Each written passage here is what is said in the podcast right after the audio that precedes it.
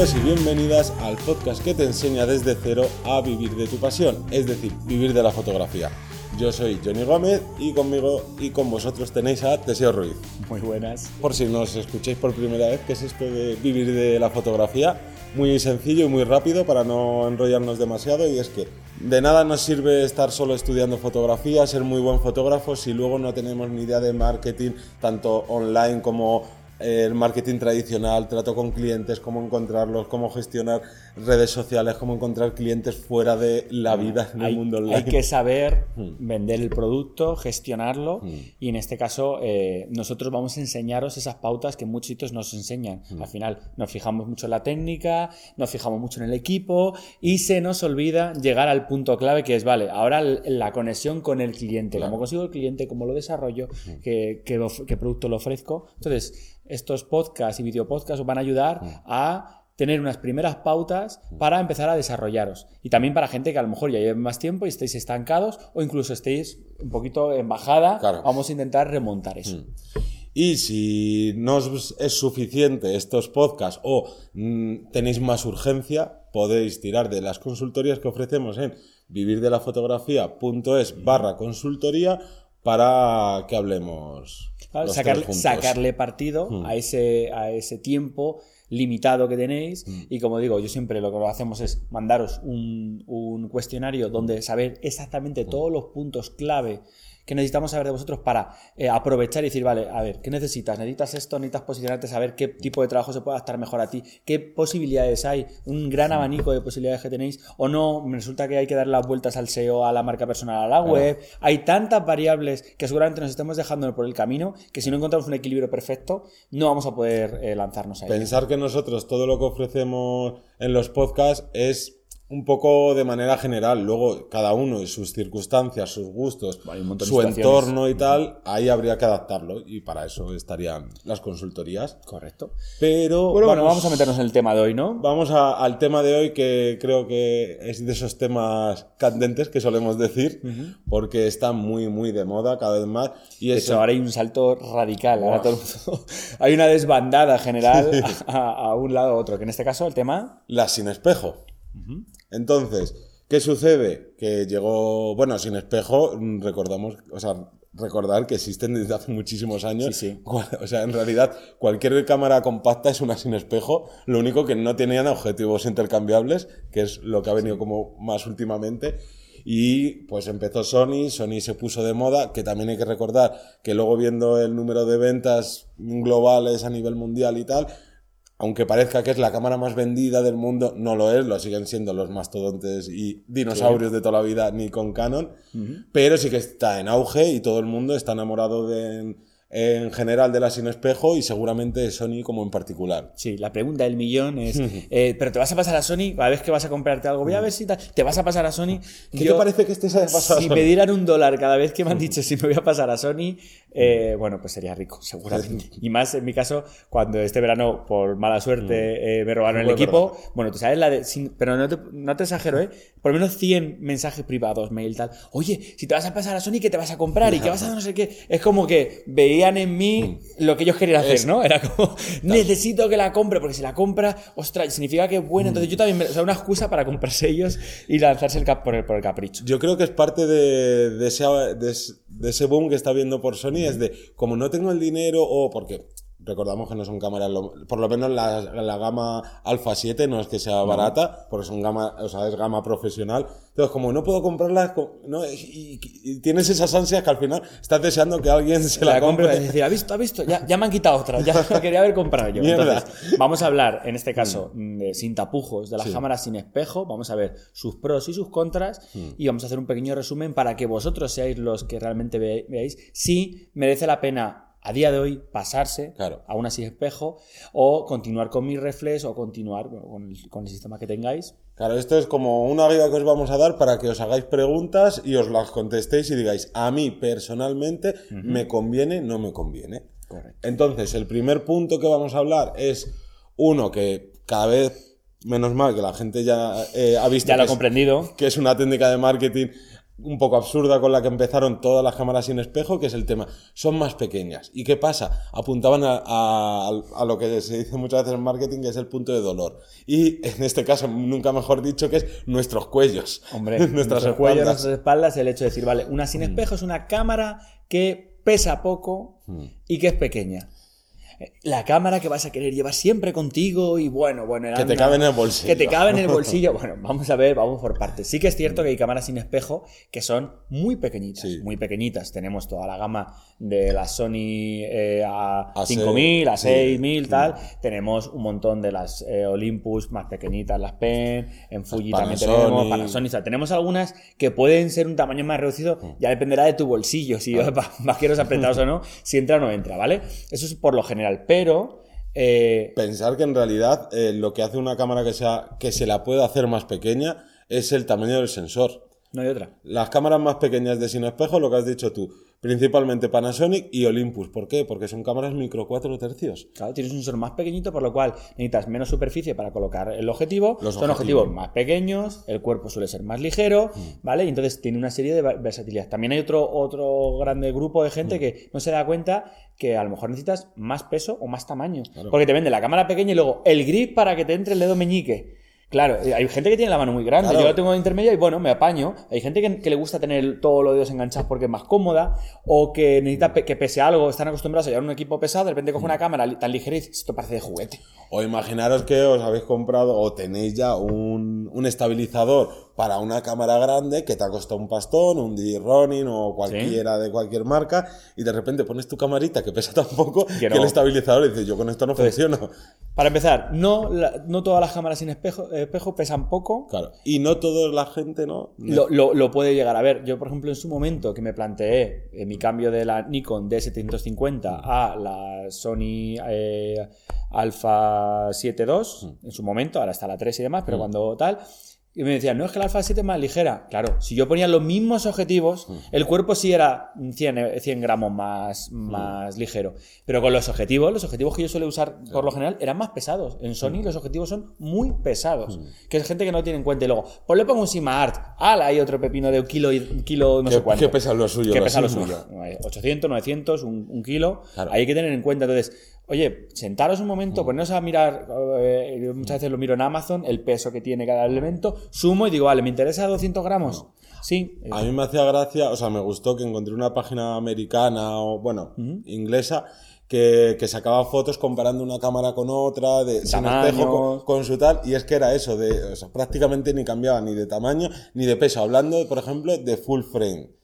De APS-C, pues, por ejemplo, en la comparativa de APS-C es Nikon o Canon, tendríamos la, las Fuji, que ahí, pues igual, cambia un poquito el tamaño, pero el gran cambio es de una full frame a una micro 4 tercios. En APS-C aún así tendríamos también la gama de, Sony, por ejemplo, ah, que son también las 5000, 6000 y demás, que sí que son más reduciditas. Mm. Vale, ahí tenemos algo más de ligereza, pero volvemos a ver siempre el salto general, y es lo que yo comparo, y es por lo que realmente, de mi punto de vista, merece la pena comprar una full frame, o sea, una sin, espejo, una sin espejo. Y en este caso, que sea micro 4 tercios, es el tamaño del sensor. Porque te va a dar la, posibilidad de llevar un cuerpo mucho más pequeño. Claro. También, antes de pasar al siguiente punto, decir que el, tema este del dolor de espalda, yo esto lo entiendo con fotógrafos que tengan, pues ya vamos a decir, cierta edad, que lleven ciertos o muchos años trabajando a tus espaldas con mucho peso, sobre todo fotógrafos a lo mejor de naturaleza, que van con todo el equipo posible subiendo montañas. No, o, que necesitas estar una semana entera con todo el equipo eh, a, a, cuestas. Claro, y ahí puedo entender que digas, mira, llevo 25 años fotografiando, tengo unos dolores de espalda que no puedo ni con ellos, pero que vengan chavales de 18 años diciendo, no, no, yo es que me voy a comprar la Sony porque, aparte de que me encanta porque no sé qué, no sé cuánto, es que no pesa nada que tiene 18 años, que no te puede doler la espalda. Claro, a ver, en este caso sí que es un poco más extremo, pero tenéis que mm. pensar que sería adaptado un poco a las necesidades. Mm. también hay, gente que eh, el hecho de, ya no por el peso, por el tamaño, mm. una cámara grande significa que, la, que no la van a llevar en el bolso, en la mochila, me molesta, la tengo que llevar al cuello, el cuello no me gusta y a lo mejor no la, no la saco a la calle. Ahí sí, el, tamaño te puede influir psicológicamente a sacar o no sacar la cámara. Entonces, hay una serie de variantes, repetimos, entre el peso y el, el tamaño que sí hay que tenerlo en cuenta. Yo en mi caso, por ejemplo, que trabajo con Olympus cuando estoy de viaje, claro, eh, yo llevo el 24, un 2470 para que os hagáis una idea, proporcionado a 2.8. El mismo equipo en Nikon sería más de un kilo y medio de diferencia. Un kilo y medio en la mano, ya más que yo soy de los que no llevo correa, no me gusta llevar el grip en la mano, más luego el resto de equipos. También hay que tener en cuenta una, cosa, y es, si veis una diferencia entre una sin espejo y una cámara, eh, por ejemplo, una con pentaprisma, una cámara mm. estándar, reflex, y decís, es que la diferencia son 100 gramos. Vale, recordar que la sin espejo, de momento, la batería dura mucho menos. Entonces tengo que llevar dos baterías más, o tres. Cuando ya son 100 gramos. Ya, está los 100 gramos. Entonces, ojo, cámara mm. y objetivos, además de los extras. Pesarlo todo. Mm. Y a partir de ahí decir, vale, me merece la pena. Ya dependerá de vuestra diferencia, de vuestros dolores, de vuestra ligereza, del tamaño. Entonces, realmente en peso, o, bajáis de medio kilo, yo creo que realmente no merece la pena en forma general. Y el tamaño, si sois de los que tenéis la mano pequeña o sois de los que queréis llevar la cámara en sitios pequeñitos, me llama la atención tal, sí que se puede entender. Pero ojo, luego no pongáis una cámara pequeñita con un, muestrenco de objetivo, porque también vais, vais a estar más desestabilizados. Luego, vamos al segundo punto, que es una pregunta que se hace mucha gente. ¿Son mejores que las cámaras reflex? Y yo aquí lo primero que diría es como todo, no existe la cámara perfecta. No, no, ni mucho menos. Igual que no existe el fotógrafo perfecto. Claro, eh, cada cámara, sea con espejo, sea sin espejo, tiene unas ventajas y unas desventajas. Lo que hay que saber es que qué necesitas tú y entonces a eso dirás, oye, pues yo es que me parece imprescindible por mi tipo de fotografía o porque me sale de las narices que tenga estabilizado el, el, cuerpo. Pues entonces ya a lo mejor te conviene más una sin espejo porque en reflex no hay o prácticamente ninguna tiene estabilizado el cuerpo. Partimos de un, de un problema eh, que mucha gente lo que hace es eh, preguntar. Yo sigo recibiendo mm. todos los días preguntas de ¿qué cámara me compro para hacer retrato? Y claro, te quedas diciendo, ¿qué cámara? No sé, Primero, no sé lo que, lo que planteas tú como retrato, vamos a hablarlo. Luego, no sé qué presupuesto tienes, no sé para qué la quieres, no sé en qué condiciones de luz vas a trabajar, ni si estás pensando en algún objetivo en concreto, porque para eso habría que fijarlo. Entonces, hay un montón de variantes. Entonces, que te digan, es igual que si dijeran, eh, ¿qué mejor, una reflex o una sin espejo o una con prima tal? Pues depende, mm. repetimos, de la situación. Sí que es cierto que ahora todo, casi todo el mundo está viendo cierto futuro mm. en, en la sin espejo mm. y que dentro de muchos años, no sé cuántos, tres, cuatro, cinco, los que sean, se dejará de construir eh, objetivos para esos formatos, empezaremos con los nuevos, nuevos, los nuevos tamaños y demás, monturas, perdón, que no me sale la palabra, pero, pero ojo, eh, todavía nos queda mucho tiempo. Y... Eh. Y el, mercado, bueno, no sé si a lo mejor una de las pautas que vamos a ver luego después, no, no. El mercado de segunda mano que va goloso, que va a estar ahí. ¿Sabes la de cosas que están saliendo ahora súper económicas? Objetivos que antiguamente eh, valían 1.600 euros, los tenéis por 700 euros. Esa es, esa es una de las ventajas si os queréis quedar en Reflex, que la gente, claro, todo el mundo que se pasa a otro, a otro sistema, ya sea de la misma marca o de otra marca, tiene que vender su equipo de segunda mano. Y encima, si al final eh, necesita bastante inversión, va a necesitar vender rápido ese equipo y cuando lo vendes rápido consigues menos beneficio. Pero si tú eres el comprador, te viene de lujo. Claro. Es que yo nunca había visto que se eh, que bajara el precio de los, de los cuerpos, sí, de los objetivos, ¿no? Siempre bajaba el, precio del cuerpo. Y ahora está empezando a bajar los, precios de los objetivos por tanta, de, tanta cantidad en segunda mano. Entonces, oye, a lo mejor sois de los fotógrafos que estáis empezando, que queréis tener X equipo porque tenéis lances de llevar dos cuerpos, ¿vale? Ahora es el momento de plantearos tener dos cuerpos con un objetivo de no sé qué o dos objetivos, porque a lo mejor en segunda mano decís, oye, es que esto, con esto puedo tirar cinco años, seis años y luego ya veré a lo que cambio. Total. Y otra cosa es eh,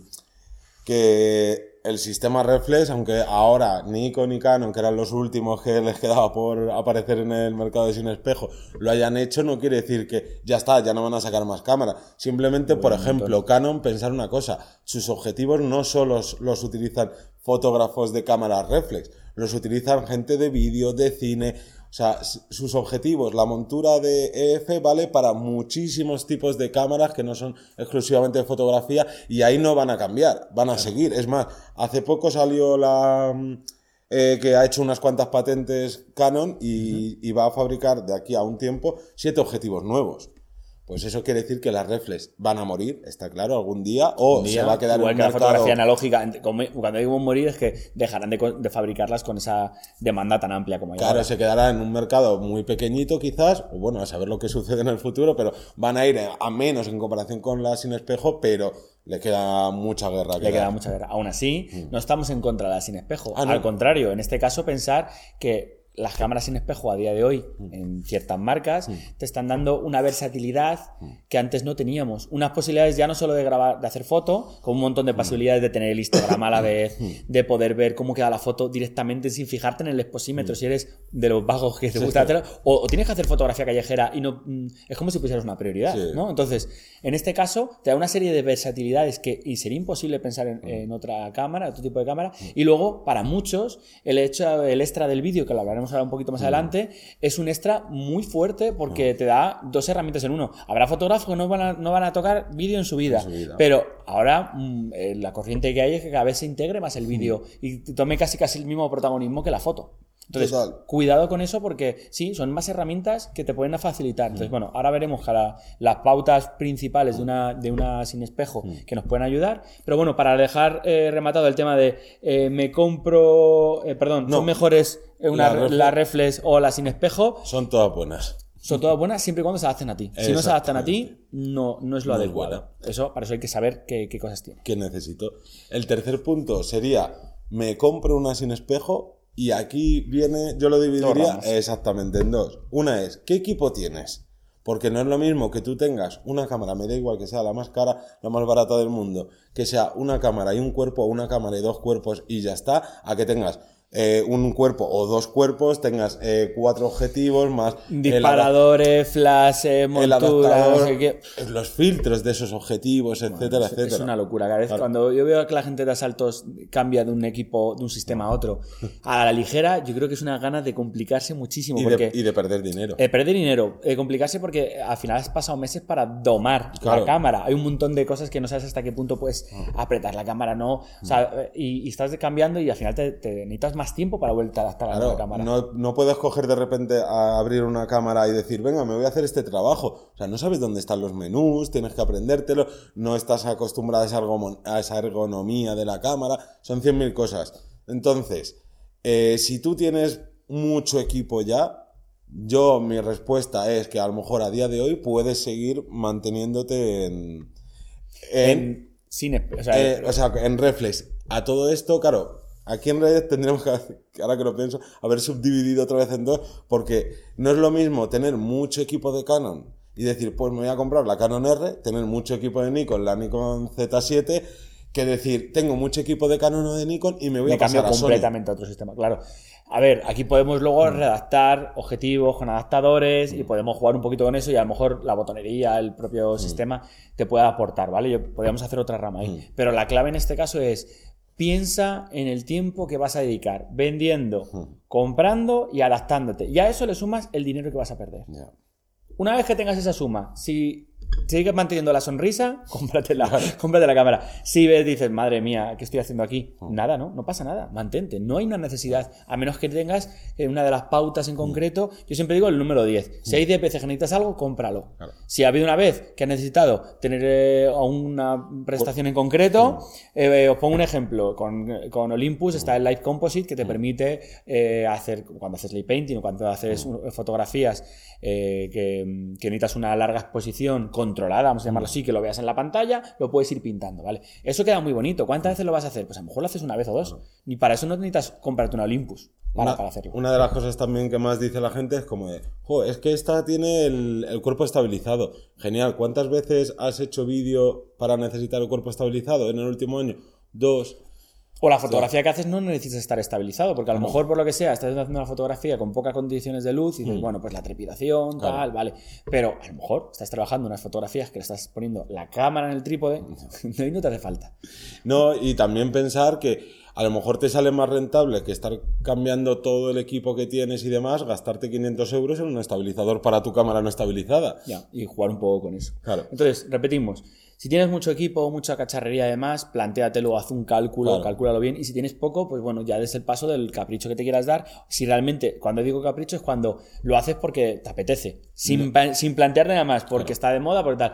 Tú te pones a comparar y dices, vale, me, me interesa por esto, por esto, por esto. Adelante. Claro, y si te vas a piensas que quieres pasarte sí o sí a una sin espejo, realmente piensa, es el momento ahora, he exprimido mi cámara, mi cámara me deja tirado en ciertos aspectos y tal. Si es así, oye, para adelante. Que no es así, no lo hagas. Que tienes todo el dinero del mundo y te da todo igual, hazlo. De hecho, es que muchas veces se le da prioridad al cuerpo, se le sigue dando más prioridad al cuerpo que al objetivo. Y para mí es más importante el objetivo. El objetivo es lo que realmente te da toda la versatilidad del equipo. Es más, eh, ver una, vuelvo a repetir, una Sony Alpha 3 con un objetivo de estos, vamos a decir, chuscos, es como de, ¿para qué? Pero lo mismo que si te compras eh, la Canon 5D Mark IV y le pones el, objetivo de 300 euros de Canon.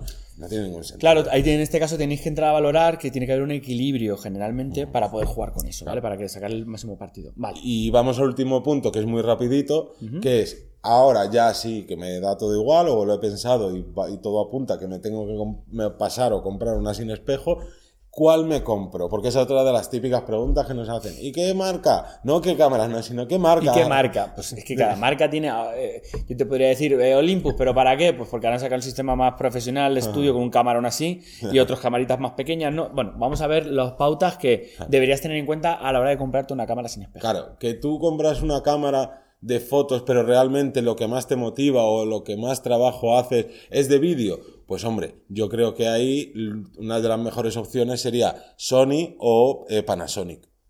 Que son las dos grandes eh, marcas, vamos a llamarlo así, con más fuerza. ¿Por qué? Pues porque la compresión que tiene del vídeo, el bitrate y demás es alucinante, va mucho más rápido, lo gestiona mejor y al final te deja un neutro, un archivo RAW mm. de vídeo, vamos a llamarlo así, con el que luego tú puedes editar mucho mejor. Que no vas a editar vídeo, ni colores, ni te vas a meter tal. Ya no te compliques. Exacto. Luego, aparte del tema del cuerpo estabilizado, que tal, que cual, pues quizás sean las dos marcas que mejor manejan todo este tema de, vídeo. ¿Qué sucede si yo lo que necesito es poco peso porque me duele la espalda o porque lo necesito porque me voy por ahí dos meses enteros y no puedo ir cargando tanto?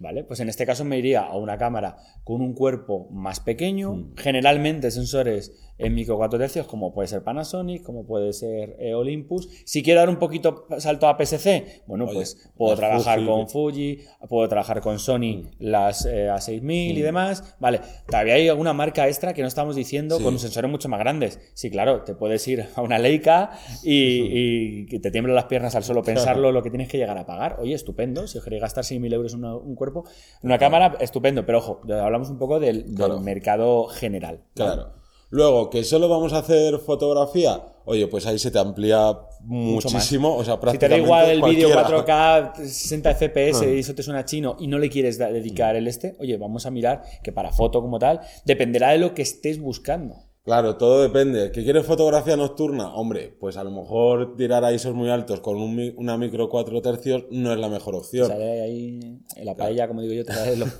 los, puntos, te salen grandes, grandes. Bueno, pues a lo mejor tienes que ir a una full frame. Claro, te tienes que ir a una full frame. O una PSC. O una PSC porque Fuji da muy buena calidad. Y la pena es que Fuji, porque dicen que el vídeo lo hace muy bien, pero claro, le falta el estabilizador de cuerpo. Tiene una que, estabilizaba el cuerpo, pero, tenían, claro, se quedaron ahí a medias a es que se, nota un montón. El tema del estabilizador, sobre todo para vídeo, se notó una, una, barbaridad. Y luego, por último, si tú eres un cafre, te gusta la, la aventura, eh, escalar o yo qué sé, cosas cuidar, peligrosas. Cuidar poco el equipo, o, estar en sitio donde no tienes que estar, como dices tú. en ese caso tenéis que tener eh, cámaras que tengan un cuerpo resistente, hmm. ¿vale? Pero resistente a golpes, calor frío, agua, agua. Entonces, cuidadín con lo que nos compramos. Hay mm. cámaras, haya pasado, por ejemplo, eh, de compañeros que han estado conmigo en la nieve con, eh, la, imagínate, la Sony A6000 mm. y que se queda bloqueada porque tanto por el calor cuando están grabando, que es una barbaridad, son tostadoras. Sí. O como, como con el frío, bloqueada, bloqueado, y no disparas y porque pues la humedad o lo que sea por dentro no está, no está sellada. Yo eso lo vi eh, justo con una Sony Alpha 2 y me encanta la Sony Alpha. O sea, en ningún momento me quiero meter con ella, pero sí que es cierto que había unos chavales grabando a las, en verano a plenas 3 de la tarde y no llevaban demasiado tiempo grabando y de repente, ¿qué le pasa a la cámara? Ha dejado de grabar. Ah, mira, mucho calor.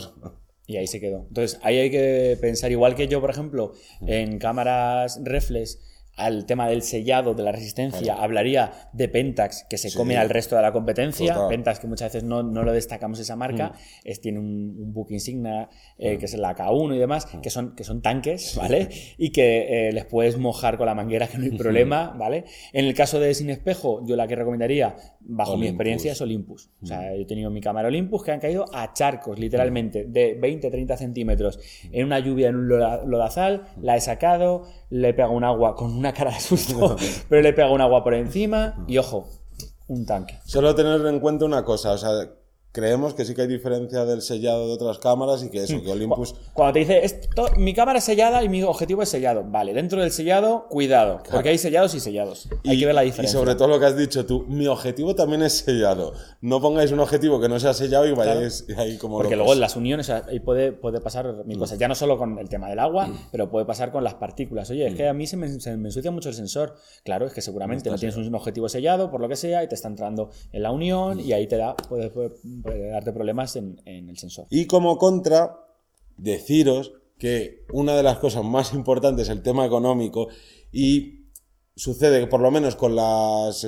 con las sin espejo full frame que es que se, les está yendo un poquito la cabeza con los precios. Los precios son una pasada, no puede ser que valgan objetivos 3.000, 4.000 euros, los hay todavía más económicos, ¿vale? Eh, hablamos de full frame, porque sí que es cierto que para APS-C, Fuji, por ejemplo, el precio de los objetivos es relativamente correcto, en Olympus es relativamente correcto, eh, como digo, son precios que a nivel con otras, otras marcas, da igual que sea sin espejo o no, mantiene el precio. En full frame sí que pasa que ahora eh, también están creando nuevos objetivos, a lo mejor Sony tiene más tiempo, pero claro, como era más elitista porque solo había los suyos, pues valían más caros, repetimos, en full frame. Claro, y yo esto viene porque me asusté cuando vi el momento, claro, yo trabajo con Canon, con una, con una 6D, pero vi el precio de lo que costaba el nuevo 2470 del sistema R y eran 3.200 euros. Casi nada. ¿Qué es eso? ¿Qué, es eso para ti? Cuando eso, un 247028 de toda la vida, por así decirlo, pues te ha costado mil euros, mil, y pico. Sí, 1200, 1400, dependiendo de. Claro, pero es que lo han duplicado. Y entonces, si tener en cuenta que si queréis dar el paso, os vais a tener que rascar el bolsillo si queréis eh, los objetivos tope de, las marcas. Porque todavía no hay tanta cantidad como hay en otras marcas y el, mercado de segunda mano todavía no existe, existe muy poquito, muy, muy, muy poquito. Vale, como resumen general. Con todo esto, yo creo que tenéis que coger papel y boli y empezar a apuntar, a haceros una lista. Esto sí, esto no. Esto, no, esto lo cumple, esto no lo cumple, esto me gusta, el tema del peso es real, me estoy engañando con el tema del, tamaño, del peso. No os preocupéis, darle, dedicarle el tiempo, pero ojo, a nivel personal, no os esperéis a que alguien os diga que esta cámara es muy buena, que compraros Sony que, que me ha dicho fulanito como buena. No, ¿se adapta a ti? Sí. Da la casualidad que se adapta a las eh, sin espejo y estás en el momento de dar el paso. Da el paso. Que no, todavía aguantan muchos años las cámaras eh, reflex. Todavía tenemos muchos años de reflex y eh, de ofertas, de posibilidades. Y bueno, y seguirán sacando objetivos, no es de la noche a la mañana. ¿Vale? Pero, o sea, no tengáis prisa mm. si en este caso no se adapta o no tenéis esa necesidad de estreno. Así que yo creo que como, como resumen estaría, estaría mm. bastante bien. Recordaros que nos podéis ver en vivirdelafotografía.es y que nos podéis ver en YouTube y en el resto de podcasts. De... Sí, nos podéis escuchar iVoox, iTunes o la plataforma de podcasting que vosotros prefiráis. Mm.